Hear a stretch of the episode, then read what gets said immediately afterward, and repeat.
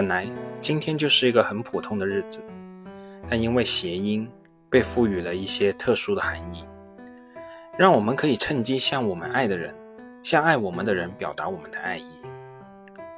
当然了，各大商家肯定不会错过这样一个日子，都在鼓足干劲准备大干一场。但今年的情况确实与往年有所不同，浓浓的爱意之中也难以掩盖寒风中的瑟瑟寒意。其实目前的情况，我相信也不用我多说，绝大部分的人应该或多或少的感受到寒意。即使是受影响可能性最小的公务员，收入也是有所降低的。当然了，我了解到的是我所在地区的情况，并不能代表全国各地均是如此。但熟悉我的朋友应该都知道，我所在的就是所谓的大湾区。大湾区在这半年里被疫情的影响程度算是比较小的啦，但仍然会感受到寒风萧瑟。我相信整体的大盘子也差不多吧。前面说到的是个人的感受，但如果我们再看数据，那就更不用多说了。多数的数据下跌都是呈现断崖式的景象。我也没兴趣说那些高大上的宏观经济指标，那些东西就留待经济学家自己说吧。我们就看手机出货量的数据、汽车销量的数据、广告投放的数据。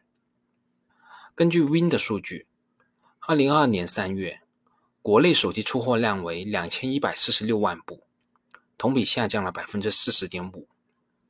如果将这一统一口径拉到十年前，会发现二零一二年的三月，国内的手机出货量三千九百五十八点六万部，这就意味着。我们现在国内的手机行业整体的出货量水平，已经低于十年前的同期水平了。又比如我们刚刚看到的，美的集团在陌陌平台回应裁员百分之五十的消息的时候表示，今年鉴于对内外部环境的判断，公司有序收缩非核心业务，暂缓非经营性投资。说句实在话，我说这些无外乎想大家了解一下目前的温度与季节。但我也并不认为这样的季节我们就可以趁机躺倒装死了，这也不符合我的方式。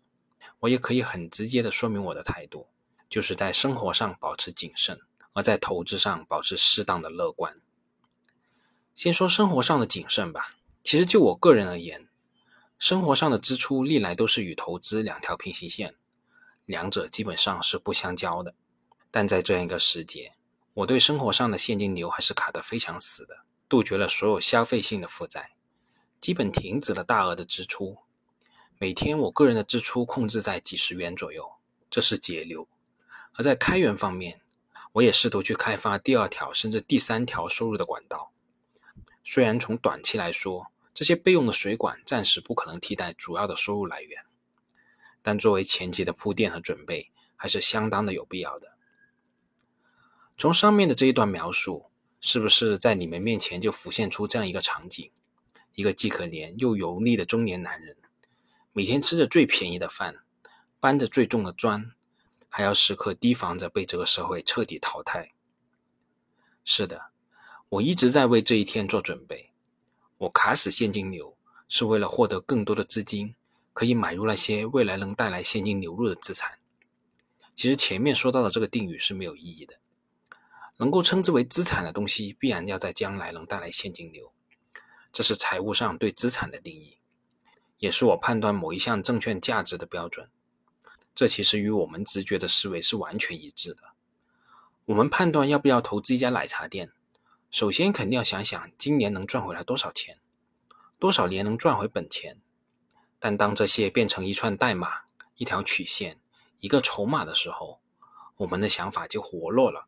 就忘记了我们应该从哪里出发了，可能转了一圈，又回到这样一句话：我要的就是利润，我要投那些能把我投的钱赚回来的上市公司，我要投那些愿意把赚到的利润分享给我的上市公司。我是不是有点太悲观了？好歹我也算是在我目前这家公司里面最高收入的那群人，好歹我们公司还有点利润。好歹我也没有太重的贷款负担，好歹我也没有被隔离在家里。但我想，正如刘慈欣在小说里面的那一段话：“生存本来就是一种幸运，过去的地球上是如此，现在这个冷酷的宇宙中也到处如此。但不知道从什么时候开始，人类有了一种幻觉，认为生存成了唾手可得的东西，这就是你们失败的根本原因。我想。”我们的国人享受高增长的日子有点长了，都忘记了四季交替是规律，都忘记了秋天之后还有冬天。你说我悲观，那怎么可能？我悲观怎么会去投资呢？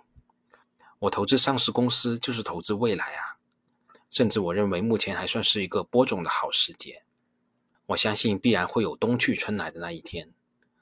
我相信在寒冬中必然会蕴含着更大的发展力量。我也坚信我们的国家发展方向是持续向上的。但是，最重要的但是，我们不能因为坚信春天一定会来，就盲目的认为春天明天就会来了。我们在冬天就该做冬天的事，生存，积蓄力量，静待花开。正是既浮游于天地，渺沧海之一粟。哀吾生之须臾，是长江之无穷。